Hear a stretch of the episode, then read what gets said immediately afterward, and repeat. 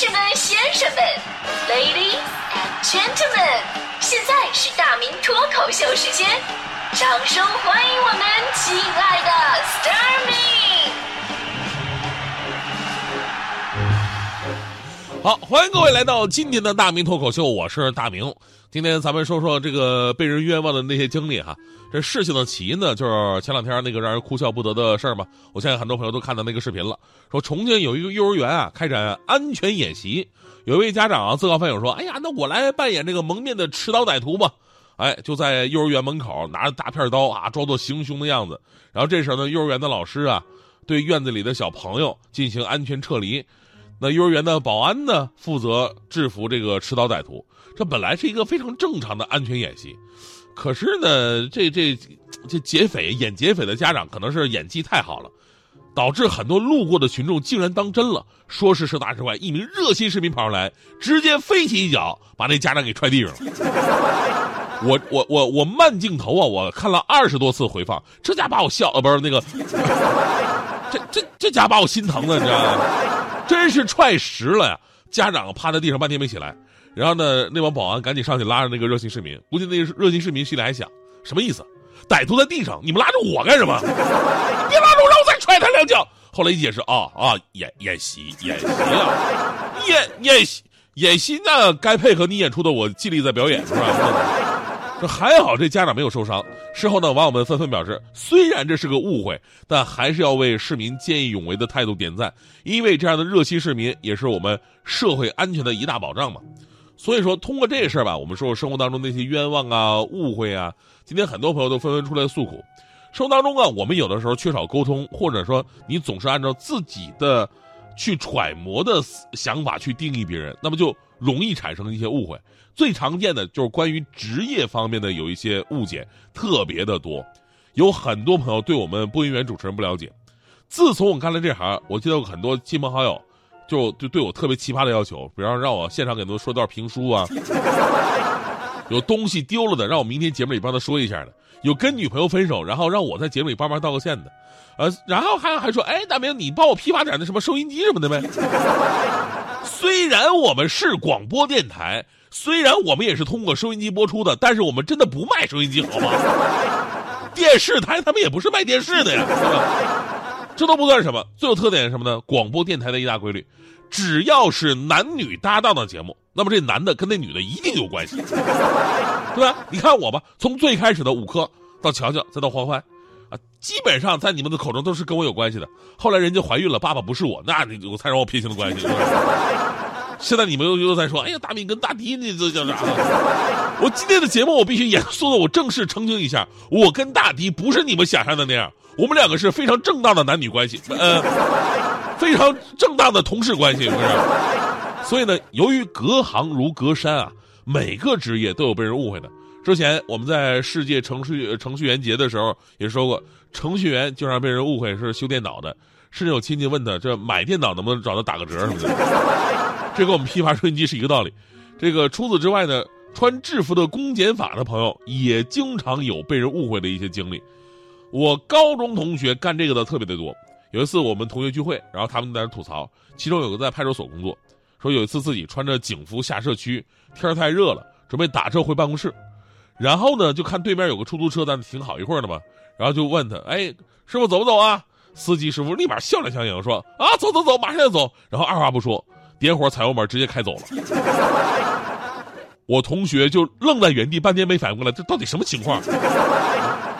还在法院工作的朋友也也抱怨说，天天现在天天有人打诈骗电话，说啊说自己是法院的啊，说你有张传票，整的我们真法院给当事人打电话说我们是法院的，当事人立马就挂断。那些不立马挂断的，还一还还还还还要骂我们一顿，什么大骗子，你你侮辱我智商。另外呢，他还给我们科普了一下，说区分真假法院给你打电话的方式是不一样的。其实法院第一次给被告被告打电话啊，会先问你是不是谁谁谁，表明自己是哪个法院的，你被谁告了，什么纠纷，然后确认一下地址，然后给你寄传票这些诉讼材料，不会有别的幺蛾子，也仅仅是确认地址而已。那些让你交钱或者让你的什么银行卡号啊、密码啊，那肯定都是假的。当然了，虽然当时他跟我这么解释，但我还是觉得打电话说自己是法院的都是骗子。还有一个比较悲催的是，我一个同学学的是心理学，学心理学，就有一天就在一家医院上班，回老家之后呢，有一天他那边的亲戚问他：“你做什么工作的呀？”他说是心理咨询师。那那亲戚接了一句：“啊，那你是不是就能够知道别人的想法？那你猜猜我现在在想什么？” 还有个亲戚更离谱啊！你是学心理学的呀？那你是不是整天接触变态啊？我同学很崩溃，我说为什么呀？亲戚理直气壮说：“不是说心理有问题的人才去找心理医生咨询吗？那不就是变态吗？” 这就解释了为什么这年头那么多人不愿意找心理医生去咨询自己的心理状况，就是因为怕被别人当变态，是吧？除了刚才那些呢，现在特别流行这个新媒体运营的朋友也容易被人误会。比方说我们团队的大琳琳是吧？大琳琳以前主持晚高峰的，现在每天负责给我们快乐大本到一零六六公众号写文章。然后他妈就问他：“哎，你现在怎么不上节目了呢？你都干啥呀？在在单位啊？”大琳琳说：“那我现在做那个新媒体运营。”他妈当时眼泪就流下来了。好好的主持人不错，为什么要去做微商啊？那玩意儿真赚钱吗？卖卖点啥呀？所以还是那句话，隔行如隔山。本来呢，各行各业分工明确，行内的事儿，行外的人很难弄清楚。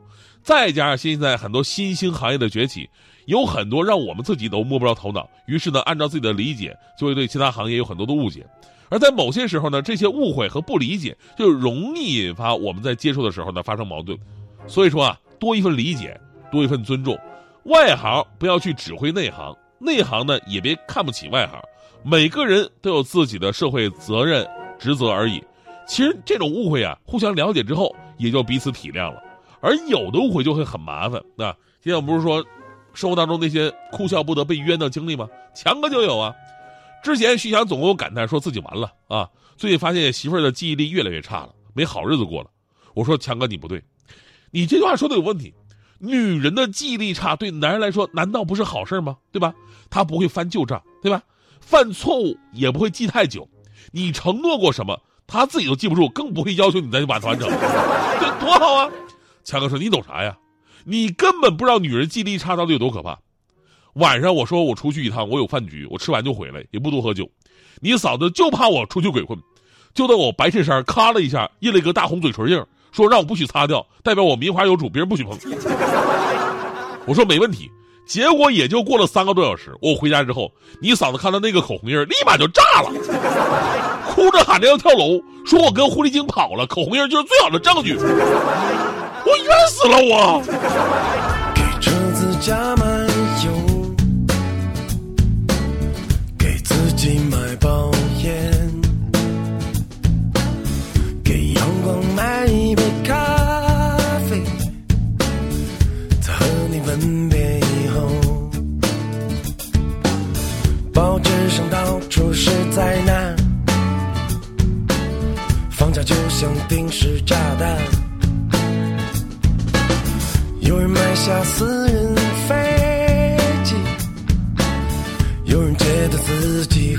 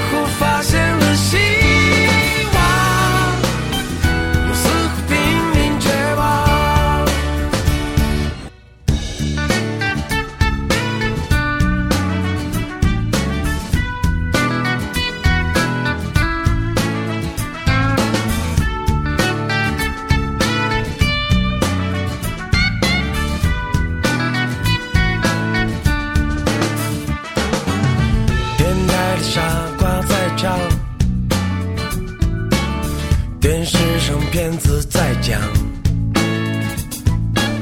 曾经艰险的正在发现，原来永恒们早已腐烂。